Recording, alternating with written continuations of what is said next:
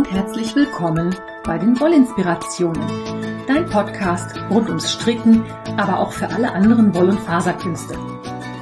Ich bin Kaya vom Lana Filia Wollshop und ich freue mich sehr, dass du heute dabei bist. Ich wünsche dir viel Spaß und tolle Inspirationen in der aktuellen Folge.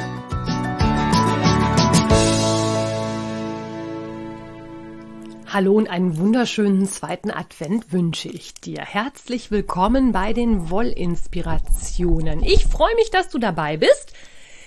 Ich habe heute für dich ein bisschen was von meinen eigenen Projekten. Ich bin ja dabei, dass ich einen Opadu zähmen möchte. Da erzähle ich dir ein bisschen was, wie es so aussieht, was ich so geschafft habe, was ich noch so plane, was ich anschlage. Und ich erzähle dir was über die diversen Adventskalender und vor allen Dingen, was man mit den Adventskalendergarnen machen kann. Da gibt es nämlich total viel. Ich habe ein bisschen recherchiert.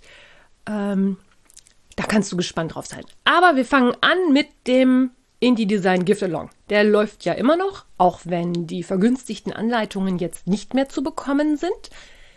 Ich habe mir ja tatsächlich zum Ziel gesetzt, dass ich einen Opadu stricken möchte. Also ein Opadu sind acht Projekte in sechs Wochen aus acht verschiedenen Kategorien von mindestens fünf verschiedenen Designern. Ich habe da im Sale noch kräftig zugeschlagen und habe, glaube ich, bis auf eine Anleitung alles, was ich brauche, gekauft und habe auch schon fleißig gewerkelt. Anfangen möchte ich mit einem ganz kleinen Winzprojekt und zwar Taylor's Maus. Das ist eine Anleitung von Knit Joyce. Die liebe Joyce kennst du wahrscheinlich schon, wenn du mir länger folgst, aus diversen Episoden über die Sock Madness. Die hat nämlich auch diverse Sock Madness Socken designt. A Taylor's Maus ist genau das, was es, wie es heißt, eine Maus. Ich habe ja Katzen und habe mir überlegt, dass ich für so ein Spielzeug dann sicherlich auch Verwendung finde. Hab mir dazu ein graues DK-Garn aus meiner Restekiste gekramt und habe diese kleine Maus gestrickt. Das ist eine total witzige Konstruktion. Die wird von der Nasenspitze ausgestrickt. Ich habe gelernt, wie man einen quasi Magic, Magic Ring fürs Stricken benutzen kann. Also, Lesson learned. Ich habe wieder was dazu gelernt. Und anschließend wird die Maus mit Zunahmen und verkürzten Reihen geformt, dass du wirklich einen Körper bekommst, der wirklich wie eine Maus aussieht. Also, was ich total gut fand, war, dass die Knit Joyce in ihrer Anleitung zwischenzeitlich auf dem Körper der Maus zweimal drei linke Maschen hat. Diese linken Maschen sind nämlich die Platzierungshilfe für die Ohren. Fand ich persönlich sehr hilfreich. Man hat also den Körper von der Nasenspitze ausgestrickt mit Zunahmen und verkürzten Reihen und kriegte wirklich so eine kleine spitze Nase. Dann wird es ein bisschen größer für den Kopf und dann anschließend wird es richtig groß für den Körper. Bevor du dann fertig bist, wird die Maus gestopft und dann wird der Schwanz als Eicord gestrickt, sodass man auch wirklich gar nichts zusammennähen musste. Das kommt mir ja immer sehr entgegen. Füllwatte ist in diesem Haushalt reichlich vorhanden und demzufolge war dieser Mausekörper relativ zackig gearbeitet. Die Ohren hingegen wurden gehäkelt und zwar hat man äh, oder sollte man nach der Anleitung äh, einen Halbkreis häkeln in einer Mausi-Color, also einer Mausfarbe. Und ein Innenteil fürs Ohr auch häkeln in einem Pink, Rosa, wie auch immer. Und das anschließend zusammennähen und dann auf den Körper draufnähen. Habe ich auch gemacht. Dann habe ich der Maus noch eine kleine Nase verpasst. Die habe ich auch mit diesem Pinkgarn aufgestickt und ich habe ihr Wackelaugen aufgeklebt. Die Versuchung war einfach zu groß, das musste ich machen. Kleiner Disclaimer, wenn ich das an meine felinen Mitbewohner, also an die Katzen weiterreiche zum Spielen, werde ich die Wackelaugen natürlich abmachen. Das ist ja kein Katzenspielzeug und äh, das finde ich, nee, da geht die Sicherheit vor und da muss es dann nicht mehr so schön sein.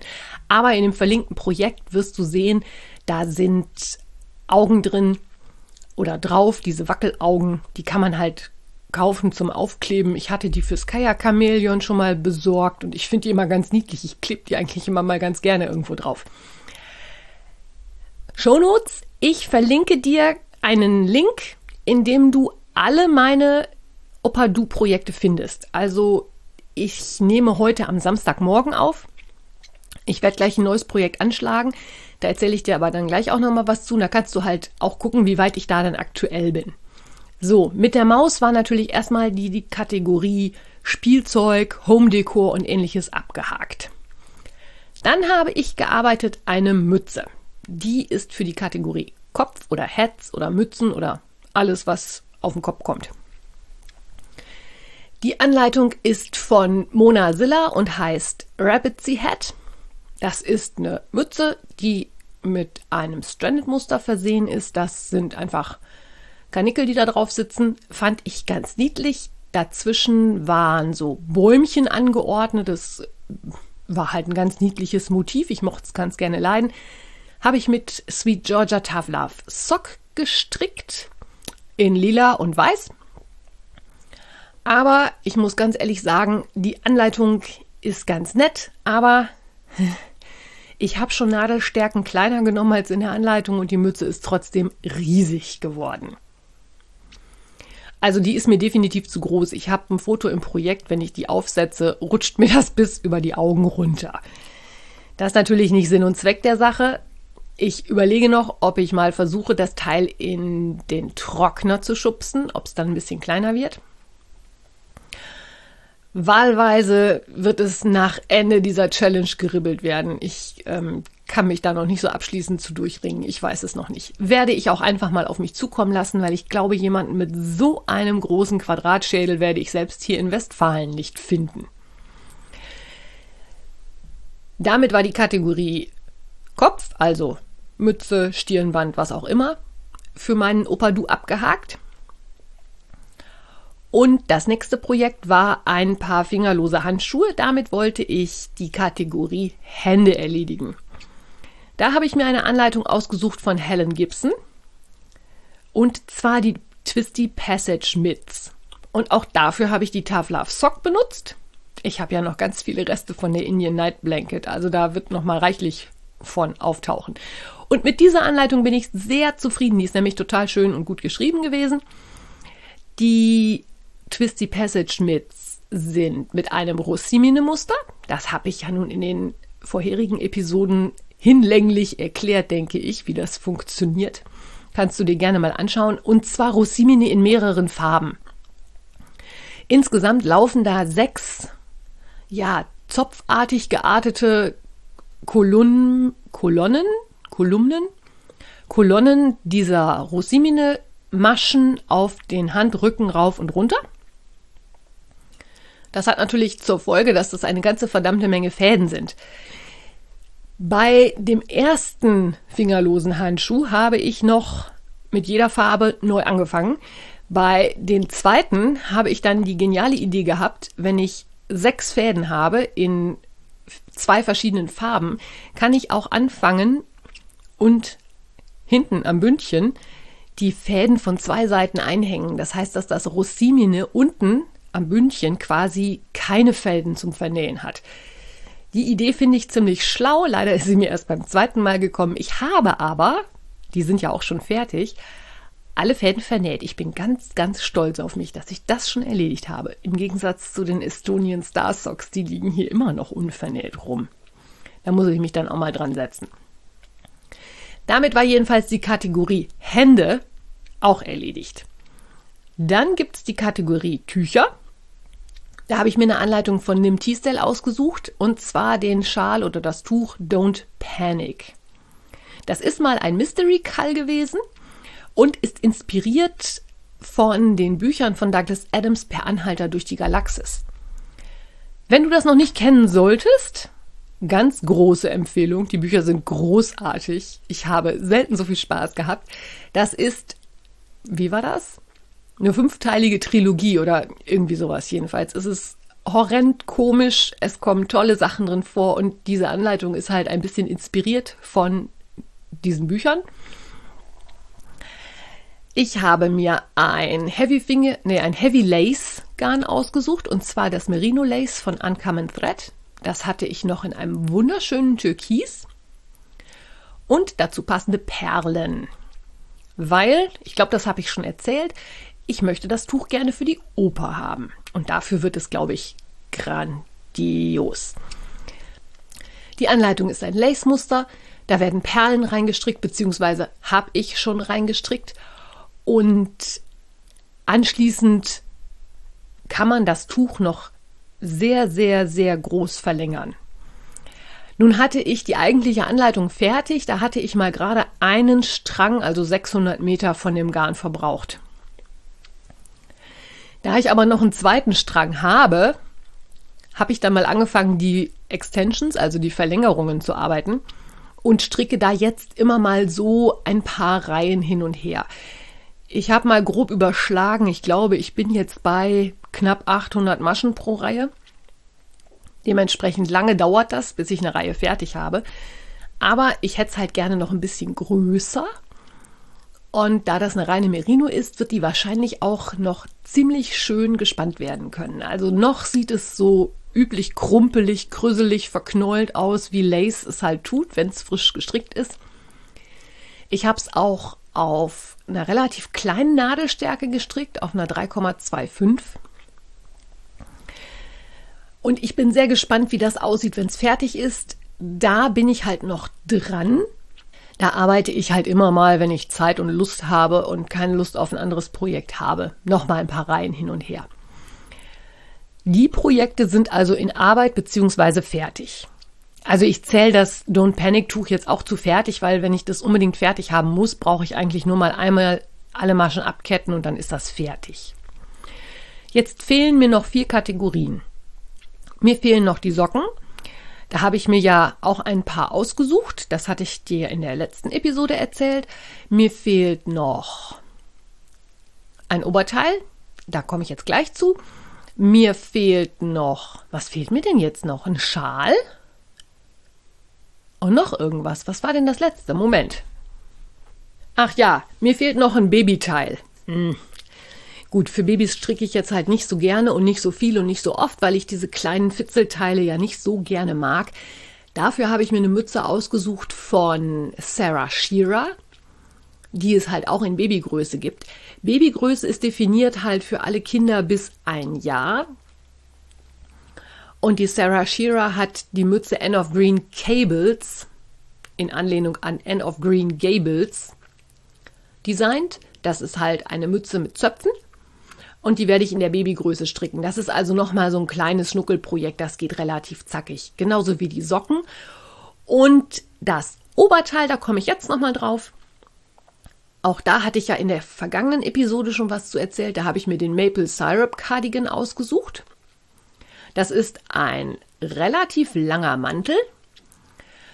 Der wird als Rachlan, nein, Racklan gearbeitet. Ich sehe förmlich, wie Ela und Florian in sich reingrinsen. Es heißt Raglan, ja, ich weiß. Also es wird als Raglan gearbeitet, von oben gestrickt. Das Besondere an diesem Raglan Cardigan ist, dass er mit Zacken daherkommt. Und zwar, ich habe es noch nicht ganz durchschaut, ich habe die Anleitung bisher erst überflogen. Und zwar ist es so, dass die Farben, also in dem Muster sind fünf oder sechs verschiedene Farben von hell nach dunkel. In dem Sample, was in der Anleitung angegeben ist, sind es Brauntöne. Ich werde wahrscheinlich auf Grautöne gehen, eventuell auch noch lila. Ich kann mich noch nicht so ganz entscheiden. Ich werde auf jeden Fall mit der Farm Twist von Madeleine Tosh stricken, weil ich davon schon mal einen Pullover gestrickt habe und deswegen eine ausreichend große Maschenprobe habe, um das Ganze umzurechnen. Denn ich muss rechnen. Also die hat, die Designerin hat mit Nadeln Nummer 4 mit einer DK gestrickt und hat eine Maschenprobe von 18 Maschen. Ich stricke im Moment mit Nadeln Nummer 4,5, glaube ich, und komme immer noch auf eine Maschenprobe von 23. Gut, den Pullover, den ich da jetzt im Hinterkopf habe, den ich aus der Farm Twist schon mal gestrickt habe, habe ich mit Nadeln 6 mm gestrickt und kommt auf eine Maschenprobe von 15 Maschen. Und das habe ich mir jetzt umgerechnet.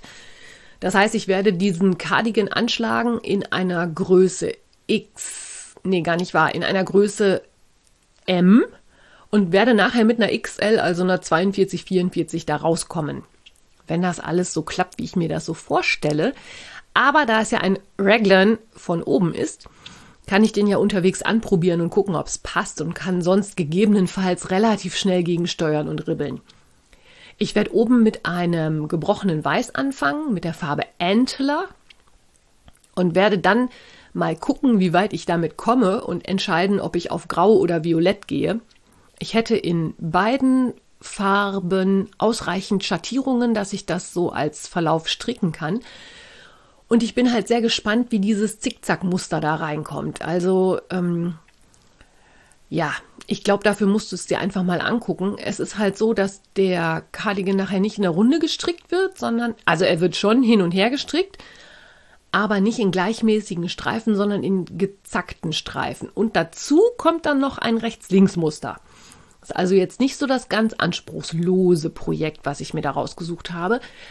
Aber ihr wisst alle, Winter, wir müssen alle weniger heizen oder sollen alle weniger heizen und demzufolge kann ich, glaube ich, einen dicken, einen dicken Cardigan wirklich gut brauchen. Ich sage übrigens immer Cardigan, ne?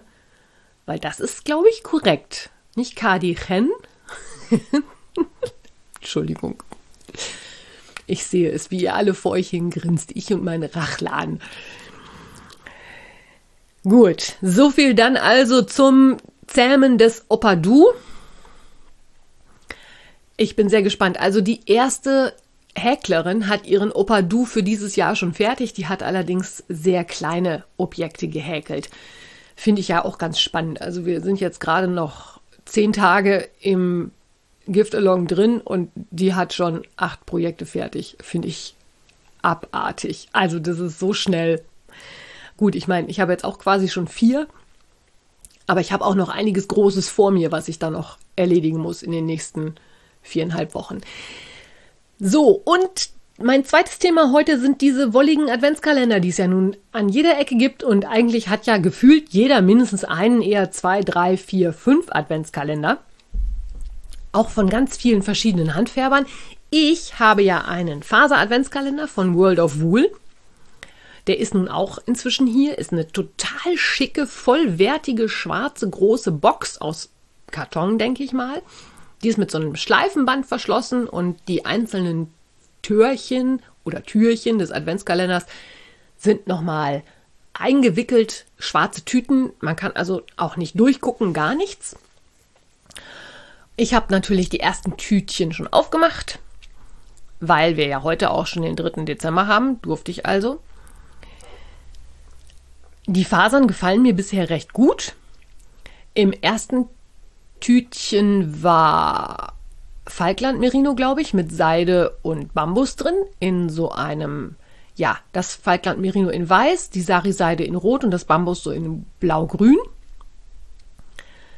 Das zweite Tütchen war ein ja, cremefarben, hell-oranges Merino-Garn mit Stelina, also mit Glitter, Glitzer und die nächste Tüte war dann so ein Tannenbaumgrün mit Rot.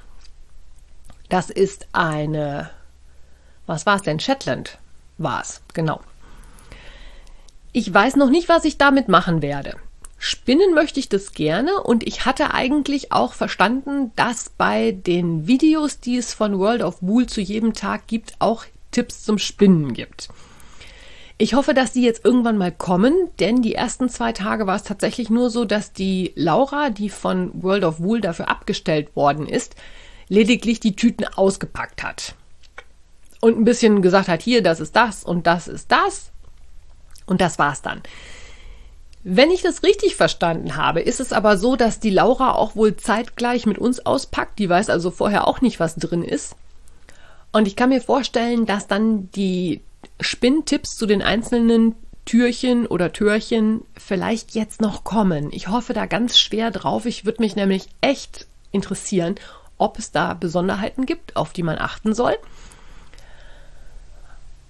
Die einzelnen Zusammensetzungen befinden sich übrigens auf einer großen Karte, bei der man die Türchen alle wie so ein Rubbellos losrubbeln muss. Und da steht dann die Zusammensetzung dahinter.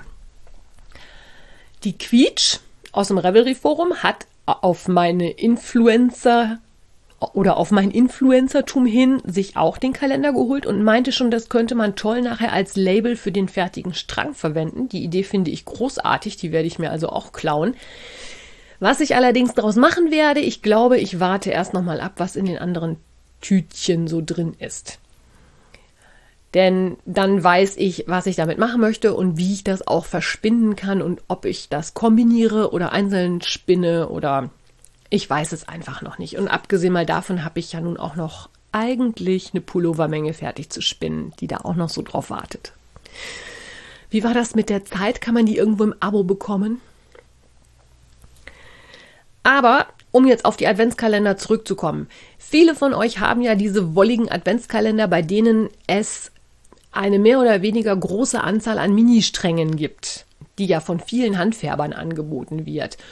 Und mir mit meinem Faser-Adventskalender wird es wahrscheinlich genauso gehen. Ich werde halt kleine Mengen, das sind immer 25 Gramm, kleine Mengen an Garn haben, die ich irgendwie kombinieren soll, kann, darf, muss, möchte. Ob ich das mache, weiß ich noch nicht. Aber ich habe natürlich dann mal geguckt, was kann man eigentlich mit so Minis alles machen. Und habe da mal wieder meine berühmte Revelry-Suche angeworfen. Das allererste, was ich euch ans Herz legen möchte, ist ein Anleitungsbündel von Caroline. Die kennst du als Kral Aline. Das ist Caroline von Colorful Creativity. Die wohnt in Enschede. Das ist quasi bei mir um die Ecke auf der anderen Seite der Grenze zu den Niederlanden. Und die hat ein, eine Patternsammlung, ein Bündel angelegt, bei dem sie alles, was ihr so über den Weg läuft, was eventuell für so Adventskalender geeignet ist, mit dazu gepackt hat. Dieses Bündel verlinke ich dir in den Show Notes. Und da sind halt wirklich total viele Schals drin oder Tücher und Stolen oder Pullover die mit ganz vielen verschiedenen Farben funktionieren. Da gibt es Verläufe. Je nachdem, was für einen Kalender du hast, bekommst du ja auch einen Farbverlauf von Rot über Orange, Gelb, Grün, Blau nach Violett oder irgendwie anders geartet. Da gibt es ja tausend Varianten. Viele Stolen werden damit gearbeitet. Bei Amber O'Brien wirst du da sicherlich fündig. Die hat nämlich total viele solcher Muster schon veröffentlicht. Manche Adventskalender kommen ja auch schon mit einer passenden Anleitung daher. Finde ich ja auch immer ganz passend, dass man dann gleich was hat, wo man sich dann dran langhangeln kann. Aber was mir auch aufgefallen ist, es waren auch einige Oberteile dabei. Für diejenigen von euch, die auch einen Faser-Adventskalender haben, gibt es natürlich auch immer die Möglichkeit, einen Combo-Spin zu machen. Combo-Spin ist nichts anderes, als dass ich wirklich rein zufällig ja, also ich habe 25 Gramm von meiner Faser, die würde ich nochmal aufteilen in kleinere Portionen und würde die in einen großen Beutel geben und dann einfach zufällig irgendeinen irgendein Faserbündel da rausgreifen und die einfach so verspinnen, wie sie daherkommen. Da ich aber nicht weiß, ob sich diese Fasern alle so gut miteinander vertragen, werde ich, wenn ich das, also ein Kombospin, wenn ich den machen wollen würde, würde ich erstmal abwarten, was dann noch so für Fasern kommen. Denn ich denke, dass manches vielleicht nicht so gut zusammengeht wie anderes. Was ich aber auch gesehen habe in dem Bündel von Caroline sind ganz viele Tücher, die eigentlich in Schwarz-Weiß gearbeitet sind oder halt in zwei Farben gearbeitet sind. Denn man kann natürlich super hingehen und sagen, ich nehme eine Grundfarbe, bei so ganz bunten Sachen bietet es sich natürlich an, da entweder ein dunkelgrau, ein schwarz oder ein hellen, helles Grau oder einen hellen Weißton oder ein gebrochenes Weiß zu nehmen. Stricke damit als Hauptfarbe und kombiniere meine Minis immer als Kontrastfarbe und stricke die hintereinander weg, wie die gerade so kommen. Oder im Verlauf oder wild durcheinander. Geht sicherlich alles. Und da ich diese Idee total gut finde, wollte ich da jetzt nochmal drauf eingehen. Es gibt halt sicherlich auch noch ganz, ganz viele andere Anleitungen mehr, bei denen man eine Farbe komplett durch diese Ministränge ersetzen kann. Zumindest wenn du die andere Farbe so wählst, dass du halt überall genügend Kontrast zu deinen Minis hast. Deswegen sage ich gerade dunkelgrau oder wahlweise auch ein hellgrau bietet sich für sowas tatsächlich an. Je nachdem, was man für ha Farben hat, wenn ich jetzt einen pinken Verlauf habe, könnte man halt wahrscheinlich auch, einen, was weiß ich, ein dunkelblau nehmen. Das hängt dann davon ab, was du so für ein Faser- oder Mini-Strangkalender hast. Dann gibt es natürlich diverse Socken, die man mit Mini-Strängen verarbeiten kann. Da wird man allerdings, wenn man so einen ganzen Kalender hat, immer höchstens einen Mini los, manchmal auch zwei oder drei. Und ich glaube, auch viele Muster von Steven West eignen sich sehr gut, um diese Mini-Stränge zu verarbeiten. Und da würde ich dann auch einfach mal gucken, dass ich eine oder zwei von den Kontrastfarben durch die Ministränge ersetze und die dann hintereinander wegstricke. Kann ich mir auch ganz interessant vorstellen, wenn man zum Beispiel Verläufe hat, die gegeneinander laufen. Also wenn ich einen Pink-Verlauf über zwei, drei, vier Ministränge habe und einen blauen Verlauf über zwei, drei, vier Stränge und die dann so gegeneinander laufen lasse. Also den einen von hell nach dunkel und den anderen von dunkel nach hell verstricke. Auch da sind deiner Fantasie definitiv überhaupt keine Grenzen gesetzt. Was man auch machen kann, sind natürlich Deckenprojekte. Auch da gibt es bei Ember die eine oder andere Variante, die man machen kann.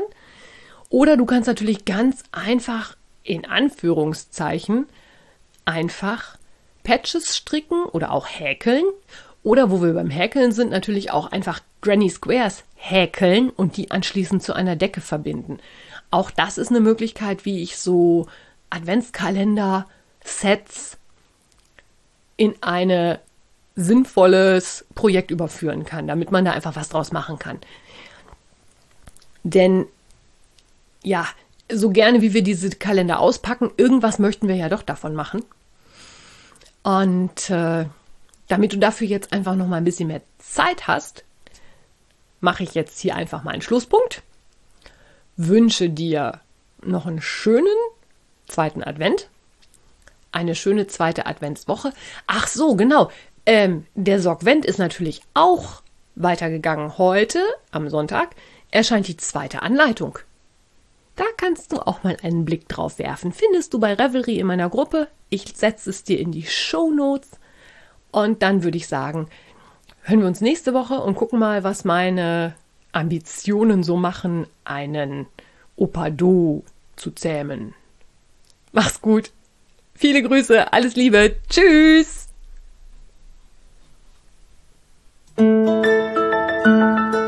Wenn dir mein Podcast gefällt, freue ich mich, wenn du ihn weiterempfiehlst oder bewertest. Du kannst auch in meine Revelry-Gruppe kommen oder mir bei Facebook oder Instagram folgen. Finanziell unterstützt du den Podcast durch einen virtuellen Kaffee auf meiner Kofi-Page oder einen Einkauf im Lanafilia Wollshop. Alle Links dazu findest du in den Show Notes. Vielen Dank.